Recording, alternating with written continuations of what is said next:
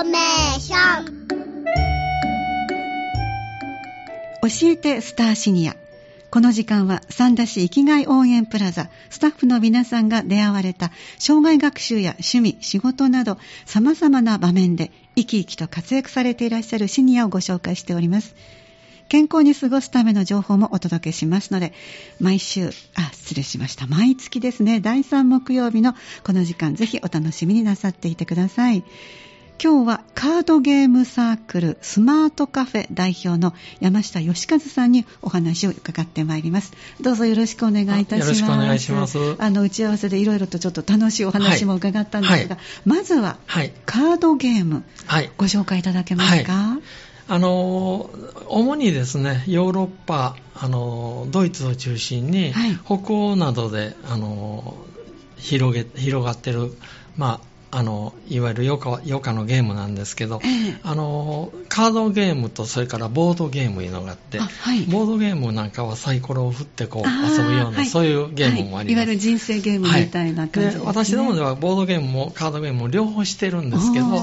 コロナでちょっとコロナ禍の時期に、え。ー、あのなってる時があったんで、はい、距離が置けるカードゲームを。なるほど、はい、ボードは小さいので、みんなが頭が近寄るので、カードだったら距離を保てる、保てるいうことでカード、まあ、コロナ禍の時はカードゲームを中心にやってたんですけど、えー、今あのまたコロナが収まってきたので、えー、ちょっとボードゲームも一部取り入れて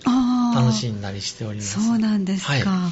なぜカードゲームなんでしょうか、はい、えっと、カードゲームがですね、えー、あの日本にもいろんなゲームトランプゲームとかあるんですけど、ね。はい、あのドイツを中心に非常に広がっててさっきもおっしゃってましたけど。こういったあのゲームが2000種類近く2000ですか、はい、1000とか2000とかあるとか言われてるんですね。はい、で、その、まあ、ほとんどのゲームが4人から5人用のゲームで、はい、で、その4、5人で遊んでるゲームを、まあ、たくさんの人に遊べる、で遊べるようにしようということで、まあ、12人用に拡張しましてですね。あ、それは可能ですか？はい、はい。あの、その12人にするため、で遊ぶためには、あの、ただカードの枚数を増やすだけじゃなくて、あの、一部ルールを改正したりですね。そうですね。はい。あの、ベースになってるのはヨーロッパのゲームなんですけど、そういったゲームを12人用にアレンジして、えー、で、みんなで楽しく遊べるように、まあ、ほぼ自作で、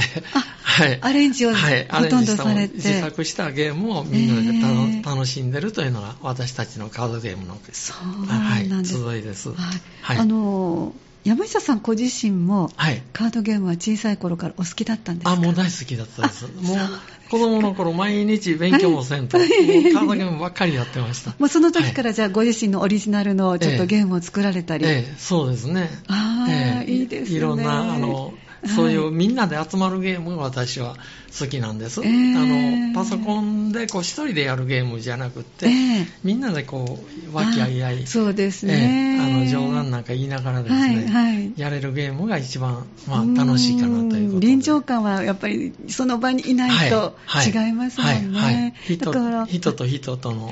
この交流ができるという、えー、対話ができるというのがメリットだと思います。私もこう思い返して小さい時には、母たち大人が100人一首、はい、終わった後、はい、絵札の方のはい、あの読み札を、い、わゆる坊主めくりという形で遊んだ、あれが、まさに、ね、カードゲームですね。ね。なるほどね、ありがとうございます。そして先ほどのお話戻りますが、どんなルールでされるんですか、えっと、ゲーム、今持ってきてるんですけど、嬉しいですね。はい、はい、ぜひお願いいたします。はい、ああの、そしてなんかゲームの種類というもののメニューというので、先ほどちょっと資料をいただいたら、はい、この中にも110もすでにあるんですね。今、110種類。作ってて、ね、オリジナルのあの、はい、ルールに変えて、はい、皆さんで楽しめるように、はい、そうです。すごい。その中から今日はちょっと、あいろんなものが出てまいりましたよ。これはコイン。コインが出てきましたね。はい。えー、っと200枚ずつぐらいあるんですけどあ、はい、これがあのプラスチックのコインで、銅か銀か、金かになってます、はい、でこれが1点で5点で10点、ね、それぞれの持ち点があって、そういうあのゲームです。はい。じゃあ最終的にこうあの競うのはこの点数このコインをいくら持ってるかっていうことで。そうですそうです。はい。はい。そうです。あなんか楽しいのがいっぱい出てきました昨日行ったのがですね、はいはい、あ昨日あったんですか？はい、はい地域モンキーというゲームなんですけど地域モンキーはい、はい、でこれは楽しいゲームで動物がですね、ええ、十数種類見た目にはトランプですけれども、はい、はい、動物の写真が。こちらはトランプな。あはい。じゃあ作られたんですか？はい。あのトランプゲームのカードを買ってきて、はい。ええ、そこに自作のものを貼り付けてこういうゲームを作ってます、はい。え、でこのゲームはあのこういうキャラクター、はい、ヘビとか猿とか、猫とか、そういう動物のキャラクターが10えっと15種類ほどある15種類。はい12種類ですね。12種類。あ、はい、はい。はい。で、その12種類の中に、例えば、これだったら猿が25枚あるんですね。はい。全部のカードの中に。で、犬は20枚あります。あ、それぞれちょっと枚数が微妙に違うんですか、はい、みんな、ね、枚数が違う。猫が17枚、ネズミが、はい、えー、13枚。一番少ないのが象です。お3枚しかないんです。はい、で、このゲームのやり方いうのは、えー、これをあの全部裏返してですね、はい。あのここのホルダーにカードホルダーに入れます、はいはい、でこれも手作りなんですけど。そうなんですね。はい、プラスチックの,、はい、あのケースになってますね。これあの計量カップを。あ あの、はい、ちょっと改良してカード入れに、はい。はい、カードが取りやすいようにちょうど下向きに全部伏せて。はい、はいこういうふうにして、あの、12人の人を順番に右回りで回っていくんですけど、順番に、はい。で、自分の順番が回ってきたら、上から取っていきます。はい。で、今、猿が出ましたね。出ましたね。で、次の人が、ライオンが出ました。ましたで、次めくったら、犬が出ました。今、これで3枚めくってるんで、3点獲得なんです。さっきのコインを3枚もらえるんです。はい。1人が3枚までいや、何枚でもめくれます。何枚でもめくれます。はい。はい、で、次、ネズミが出ました。出ました。はい。その次、猿が出ました。はい。で、こうやって、猿が今2回出ました、ね。出ました。2回猿が出ると、もうこの人は全部0点になって、これ、このカードは流れちゃうんです。常に違うカードをめくっていれば、はいはい、全部点数になっていく、どこでやめるかなるほど。でもとってもルールは簡単ですけども、はい。はい、あの、やっていくワクワク感はヒヤヒヤドキドキですね。はい。はい、すごい面白いですね。で、次に、あの、自分が取ったカードは、獲得したカードは、もしあればこうやって上向けて置いとくんですけど、次の人も上向けて置いとくんですけど、次、次の3人目の方がめくった時に猿が出ました。一番上、ね、一番上の猿が取られちゃうんです。で、それも考えて、順番を考えて、ここを置かないと。置くものは、さっきおっしゃった枚数が微妙に少ないのを一番上に置いておくと、はい、そうです、合いにくいし、頭も使いますね。で、あの、いろんなルールがあって、あの、もう一つのルールは、猿をめくった時に、もう猿をめくって次のカードをめくりませんっていう時は、ええ、この猿を、あの、場に出てる、例えば、ネズミと変えたいんだったら、ネズミと交換してくださいって言って、相手のネズミの上に猿を置いて、はい、自分のカードの上にネズミを置くというようにして、あの、相手に猿を押し付けてしまうと。なるほど。自分は希少カードをもらえると。いうのもルールになるということは一番上に希少カードを置いておくと、はい、あのがあのめくっていく人と合致する危険はないけど、はい、持っていかれる 持っていかれ可能性はすごくある、はい。はい、こうなってくると複雑になっていく。う,、ね、うわこれは面白いですね。こういうゲームあの結構年配の方あの、えー、多いんですけど、はい、あの初めに私たちのゲームは必ずリハーサルであのあ一度リハーサル1巡2巡あの練習ゲームやります。えいいですね、それで練習ゲームやって皆さんがい。いですか、はい、もう本番でいいですか？ってはい、OK 出たら本番に進みます。でもたまにいやもう一回練習してほしいいう時は、はい、もう一遍練習してみんなが納得してから本番ゲームに入る、はい、素敵な言葉が出ました。みんなが納得。はい、これが大事ですね。です。楽しむためにはね。はい。はい。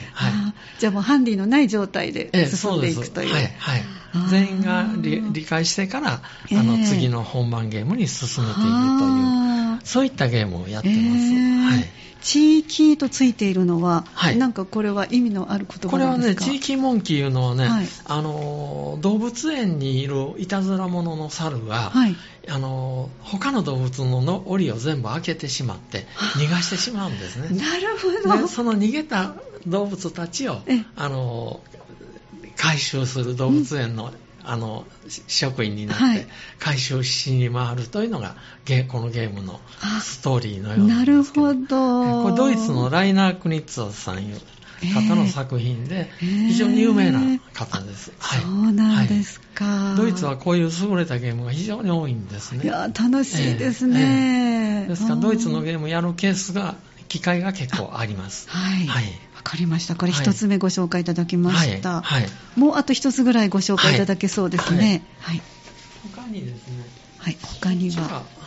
全部ケースにきちんと入って。そうです。これはあのコードネームというもともとあのコードネームというゲームのカードを利用してですね、はい、あのフラッシュというゲームとジャストワンいうゲームをやるんですけどこれあのお題が書いてあるんです。はい日本語で書いてます。繊維とか階段とか靴とか月曜日とか、はい、単語が書いてますね。とか、はい、この単語をあの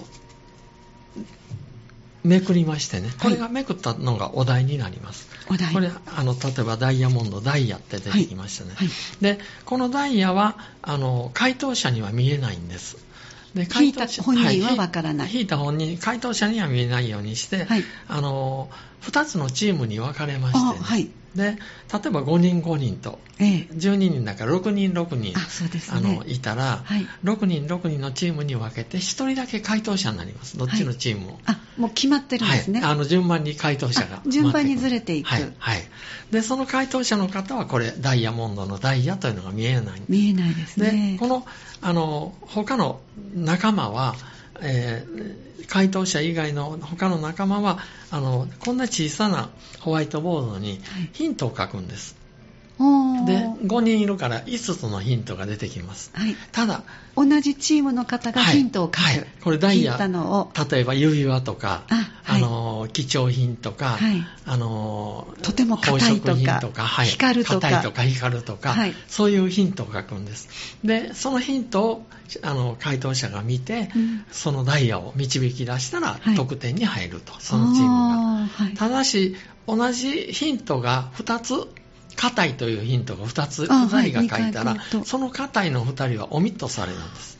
そしたらヒントが5つのヒントが3つになっちゃうそうですね。しかも見られないんですね。はい。はい、ですからそこも考えて周りの人たちが何を書くかを想像しながらヒントを出さないと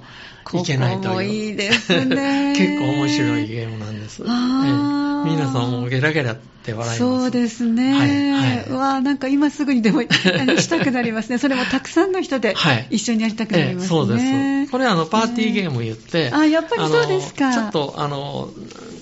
みんなでこう楽しみたいような時は、このゲームが面白い。えー、なるほど、ね、で、それが、あの、一つのゲームなんです。はい、もう一つ、フラッシュいうゲーム。あ、フラッシュ、はい、おっしゃってましたね、フラッシュいうゲームは個人戦になります。あ、今度は個人戦。さっき、あの、6対6で戦ったのを、今度、12人が個人戦になって戦います。はい、その時に、明治、例えば今めくったら明治って出てきました。はい、で、この明治といえば、何々だよねっていうのをみんなでボードに書くんです。はい、明治といえば、例えば文明開化と書い書いたり、はい、明治といえばチョコレートってチョコレートと言いました。チョコレートって書いてる人いました。あ、やっぱありましたか。で、その12人が書いた答え、はい、ああの答えが多い人に点数が入るんです、今度は。さっきと逆なんです。ああ、同じ答えが。はい。はい、ですから、12人のうち文明開化と書いた人が5人いたら、はい、5人いて、他が3人、2人、1人とか当たったら、えー、5人の人に点数が入るという。それがフラッシュというゲームです。なるほどね。面白いですね。で、あの、それは個人戦で、前半はチーム戦で戦って、コイン獲得しておいて、後半は個人戦で、あの、負けたコインを取り返返すという、そういう。なるほど。あの、同じカードを使っても、2本立て、はい、はい、はい。はい、はい、この他にもこのゲームはコードネームというあのスパイのスパイがこのコードネームを使って、はい、あの自分が伝えたいことを、うん、あの伝えていくという別のゲームがあるんですけど、そういうのにもあのこのゲカードは3種類のゲームができるんで、3種類のゲームをやってます。あそうなんですね、はい、あの今いくつかあのルールも含めてご紹介いただいて、はい、本当に楽しいゲームですが、はい、皆さんはどこで活動していらっしゃるんですか、えっと、主にですね、あの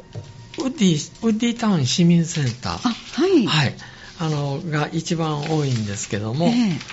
ウッディタウン市民センターでは毎週2回、えーえー、主に日曜日と木曜日、はい、はい、それから夏休みは土曜日なんかもやっております。ああ、そうなんですね。はい、で、時間は13時半から16時半まで。じゃあお昼ご飯を食べて、はい、夕ご飯までの間。そうですね。3時間やります。あ3時間。初めあの来られた方皆さん3時間に驚いてですね、ねそうですよね。え3時間っておっしゃるんですけど、はい、実際ゲームに突入したら、はい、もうなんかあっという間に3時間が過ぎ去って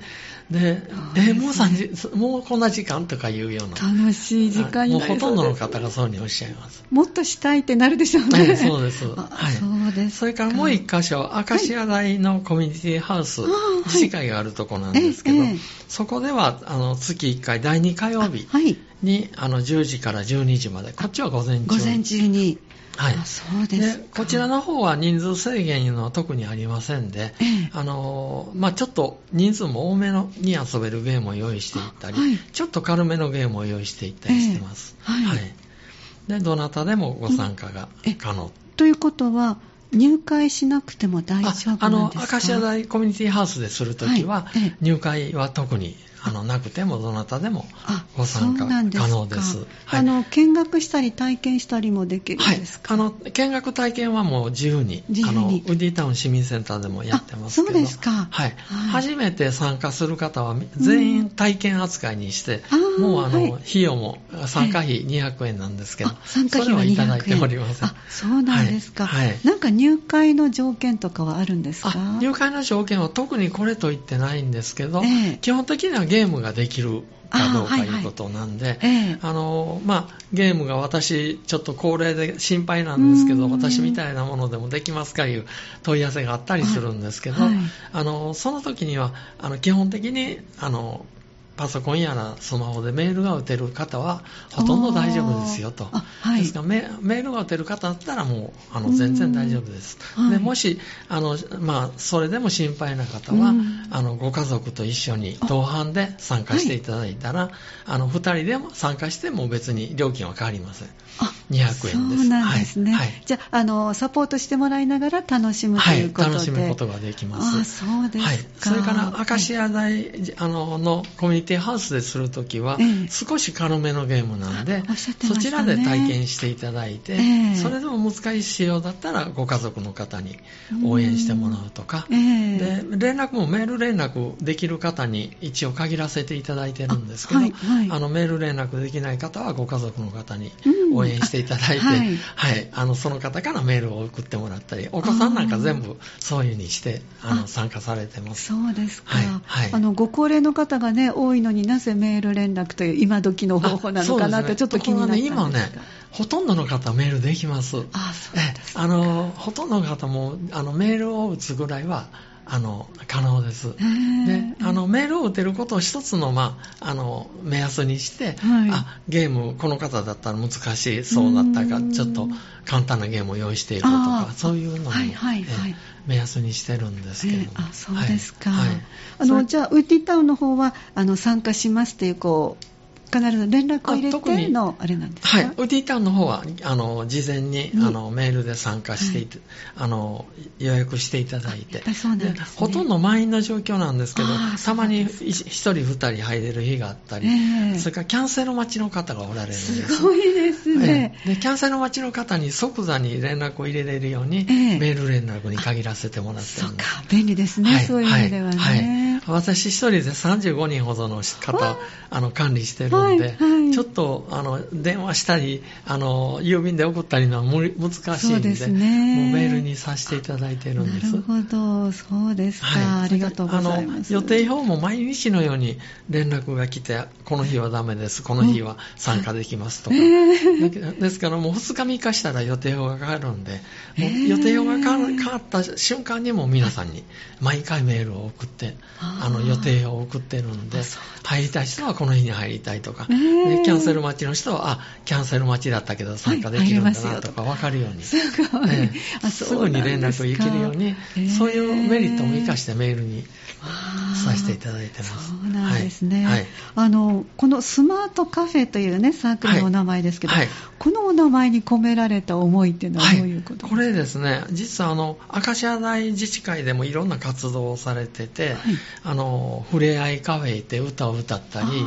でパソコンカフェってパソコンが苦手な方にパソコンを教えてあげますよというようなカフェもあるんですけど、そういうのをちょっと参考にさせていただいて、であの私たちは頭を使う、うん、まあ、どちらかといえば賢いカフェだという 頭を使う賢いカフェということでスマートカフェ、えー、いうふうに名付けて、えー、あの活動させていただいてます。そうです。はい、この活動されるきっかけは何か終わりだったんですか、はい、はい、これはあのもともとあともう15年ぐらい前からになるんですけど、ええ、明石家大小学校の子どもたち、はい、児童たちが、放課後にお家に帰っても5時にお母さんやお父さん帰ってないんですね、はい、でその間の時間を地域の近隣の住民の有志の方たちと一緒に何かして遊ぼうよと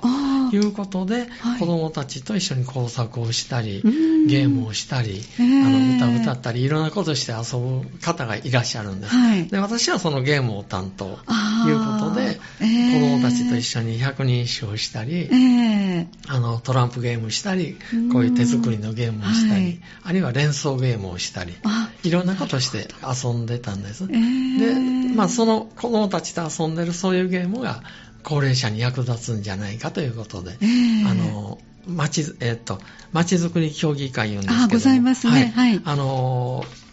明石家大小学校区まちづくり連絡協議会という、長々しい、はい、私たちは町町協、町協って呼んでるんですけど、はい、その町協さんであのゲームを今やらせてもらってます。えー、あそうなんですね、はい、で、小学校の方にも行ってらっしゃるんですか、小学校はね、あの、えー、今、小学校には行ってないんですけど、あの同じあの明石家大のコミュニティハウスの方で、えー、土曜日、月2回の土曜日にですね、えー、これも10時から12時、はい、これは小学校1年生から6年生、えー、はい、これはあの明石家大小学校の1年生から6年生を対象に、あ、はい、のコミュニティハウスで、えー、えこちらももうすごい人気で抽選をしてですね、ね、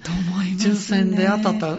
児童さんだけが12名入れるんで、はい、申し訳ないんですけど、はい、もうねなんて言ったらいいのかな、えー入り口はとってもね、はい、あの入りやすいのに、はいはい、面白さが、もう掛け算で、あの増えていきますから ワクワクしながら、ええで子供さんはもっと覚えも早いですので、複雑になればなるほど盛り上がっていくと思いますね。びっくりするぐらい早いですよ。そうですね。あの一緒に大人の方も参加されることあるんですけどね、もう小学校1年生の子でも初めちょっと練習したらもうすぐ飲み込んでですね、えー、自分で戦略を立てたり、はい、あのすごいあの技を見せてくれます、そんな気がしますね、はい。はい。はい、あの今もお話を伺ってとても生き生きと山下さんしていらっしゃいますが、改めて、あの活動の楽しさと長く続けていく秘訣などもご紹介ください。はい。えっと、あの活動あの小学校でボランティア初めてきっかけはさっきお話ししたんですけども、あの今ね、楽しい、やっぱり何よりも私自身がゲーム好きだということがあるんですけど、私自身が考えるゲームとか、えー、あの人と触れ合うゲームいうのが大好きなんです。で、あの、勝ったり負けたりすることで日頃、えー、あの喜怒哀楽って私たちないですよね。大人になると少ないですね出し方が。どちらかというと毎日平凡な日々を 淡々と過ごしている感じなんですけど、えー、その喜怒哀楽を味わえるというのがですね、本当ですね。非常に良くてですね、えー、ま、た中には私もしょっちゅう、あの、ゲームの制作してる本人なんですけど、はい、最下位でですね、負けて泣いて帰ることあるんですよ。えー、で夜寝られないで 悔しくて、あの時あのカードを出してたら 勝ててたのになとかいうようなね、喜怒哀楽がやっぱり出てくるんですね。えー、それって非常に日常生活、平凡な日常生活の中でもね、私はその喜怒哀楽も必要じゃないかなというふうに思ってます。そうですね。はい、でゲーム中はあの面白い冗談を言い合ったりですね、はい、で時にはあの相手を牽制して相手の心を読み取るスリルみたいな、はい、そういうのも味わったりできるので、えー、非常に楽しい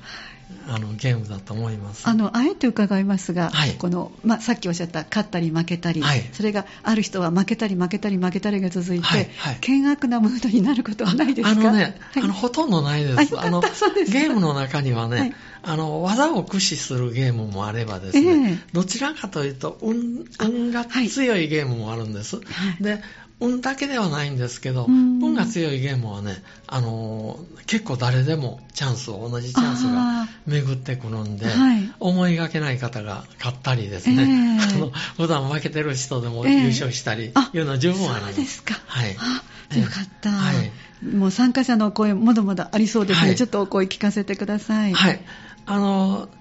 大体ね、あの、ルールは、あの、覚えて、忘れての繰り返しいうのが、結構皆さんおっしゃいます。はい、であのでもあの、集中して楽しめるのがいいとか、ねうん、さっきおっしゃったリハーサルをね、必ずする、はい、ということで。はい、で、中には仕事のストレスがゲーム中に全部忘れられて、うん、ストレスが解消できるとか、であのまあ、ゲームを楽しむので人見知りでもね、会話が苦手でも、うん、ゲームを通して友達ができたりですね。自然にね。いう方がいらっしゃいました。はい。はい。それから、あの、まあ、現役時代、あの、定年退職後にね、うん、あの、日本人はやっぱり、あの、会社の仲間との、もうアフターファイブを飲みに行ったり、はい、それから麻雀をしたり、えー、土日に仲間とゴルフに行ったりいうのが多いんですけど、はい、あのまあ、そういうことを繰り返してるんで定年退職後に地域に入りにくいですね、えーはい、でそういう方たちにこういっぺん来てもらったら分かるんですけど、えー、非常にあの楽しい会なので、そういう人たちにどんどん来てほしいと願っております、なかなかそういう習慣がなかったけれどもやり始めたら定着していくものでしょうかね。そうですね。はい。えー、はい。そうですか。で、一人で、あの、あ、そうですね。あの、ヨーロッパなんかはこういうカードゲームが非常に進んでてですね、うん、あのまあ、いろんなカードゲームを楽しんでカードゲームやろうと思ったら近隣の人たちとやるやらなければいけないんで、はい、もうあのドイツとかあの北欧の人たちは、もうアウターファイブは家に帰って地域の人たちを集めてみんなであの歌を歌ったりダンスをしたりカードゲームを楽しんだりいわゆるもう現役の時から地域の活動をしてるんですけど、日本人はもう定年退職になって初めて地域に入るんでで、ね、なかなか溶け込みにくい。ずっと会社を引きずって職場を引きずった状況ですけども、えええ、ですからあのもう早いうちにねできたら、えー、あのもう会社の人たちと飲み会も あの3回に2回ぐらいにしていただいて、はい、3回に1回は地域に来て、えー、地域でこういう活動に参加していただいたら、えー、きっと定年退職後バラ色の人生が広がってるんじゃないかなと楽しいなと思いますね、はい、ただそれをお一人で参加することもできるんですか？大丈夫です。はい。あの一人で初めて来られる方も結構おられて、うん、あの実は会場の入り口にですね、はい、あのこういったあのあお誘いの、はい、あの入り口のところに看板を作ってるんです、はいはい、で一つはこのカードゲームのあのご案内とこの下に、頭の柔軟体操あ本当そうですね。楽しいカードゲームを実施中です、見学はどなたもご自由にどうぞって貼ってある。時たま見学に来られたり、やっぱりそうですか、はいあの椅子が空いてたら参加されたりするかと思います。見るだけはちょっとね、はい、あの、もどかしくなるかもしれませんね。はい、楽しそうですから、皆さん。初めは皆さんも一人、大概の人、あの、最初一人で来られますので、もう一人で来られても、もう2回目、3回目はもうみんな仲間になってるので、もうあっという間に仲間作りが完成してる感じです。あの、以前ね、どこかにちょっとご紹介したことあるんですけど、子供さんって1日で3桁ぐらい笑うんですよね。はいはいはい、でも大人になって70代ぐらいになると、はいはい1桁。ああ、なるほど。それがこのゲームをすると、はいはい、もう自然に、もう2桁は十分に笑ってお帰りになられますよね。お腹のね、体操にもなってます。はい、あそうで、腹筋も使いますし。横隔膜をもう毎日使ってます。ねそうですか。じゃあ、ぜひ同世代の皆さんに最後メッセージお願いいたします。はい。えっと、まずあの、私たちと同世代のシニアの方々にですね、地域の人と一緒にこう長い人生を歩んでほしい。あの定年退職後って結構長いんですよ。短いようで。そうですね。で、例えば70で仕事を辞めたとしても、長生きするももう90まで普通に元気な方。はい、そね、そしたら20年あるんですね、はい。その20年を家でポツンと過ごすよりはですね、あの、外に出てきて私たちとこういう地域の活動に参加していただくことでですね、きっとお友達もできるし、ね、あの、飲み会も地域の人との飲み会会がまた広がったりできるし、ね、いろんなあの活動のバリエーションが広がっていくと思うんですね。えー、で、あの、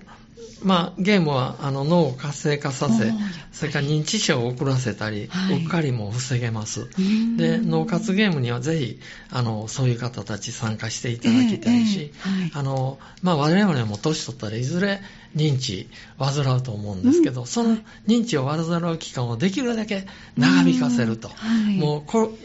あの、この、生き生きして、コロリと、生き生きコロリみたいな人生を味わいたいと私は願っているので、はい、あの、できるだけもう認知をに入らないように、それを防ぐために、毎日地域の人たちとこうやって活動を重ねるとですね、はい、あの、かなり効果があると思います。そうですね。はい。はい。あの、今は女性と男性の割合はどんな感じですか？今ね、あの、男性が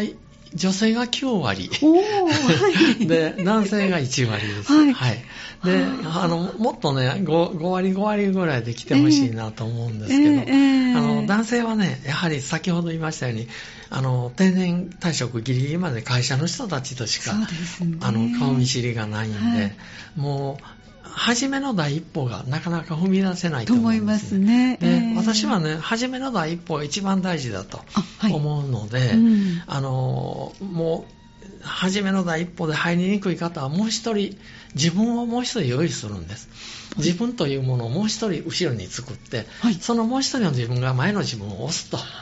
そういう気持ちで来ていただいたら、あの、初めの第一歩がスタートできると思います。えー、はい。はい、あの、変な言い方ですけど、なんかこう自分のプロフィールを紹介して参加するグループではなくても、はい、ゲームを楽しむグループだということなので。もう楽しむだけの会で。でいいんですよね。はい。はい、もう気軽に来ていただいたらいいかなと思います。わ、かりました。あの、連絡先などはご紹介いただけますか、事務局の方のもしございましたら、はいはい、ぜひおっしゃってください。えっと、あの、連絡先はですね、はい、え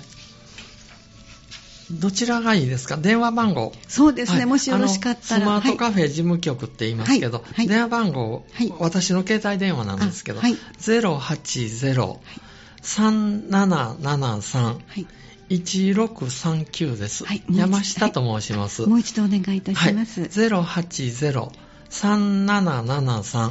1639です。はい。それからメールアドレスはですね、ちょっと長いので、ええ、あの、ウーティータウン市民センターの1階に、あはい、あの、今お見せしてるあの、チラシをですね、はい、カードゲームと書いたチラシをたくさん置いてありますので、そこに、はい、そこにメールアドレスと先ほどの電話番号書いております。えはい、で、あのメ、ールでも電話でも結構ですので、えはい、あの、最初の時はどちらでも結構ですので、ご連絡いただければ、あの、ご案内をまた送らせていただきますので。はい。わ、はい、かりました。はい、A4 のサイズで高齢者にも優しいカードゲームと、はい、あの、大きく書いてありますからね、はい、どなたでも目に留まるんではないでしょうか。はい。ありがとうございます。今日はなかなか楽しいユニークな活動していらっしゃいますね。はい、ありがとうございます。カードゲームサークルスマートカフェ代表の山下義和さんにお話をお伺いしました。どうもありがとうございました。はい、ありがとうございました。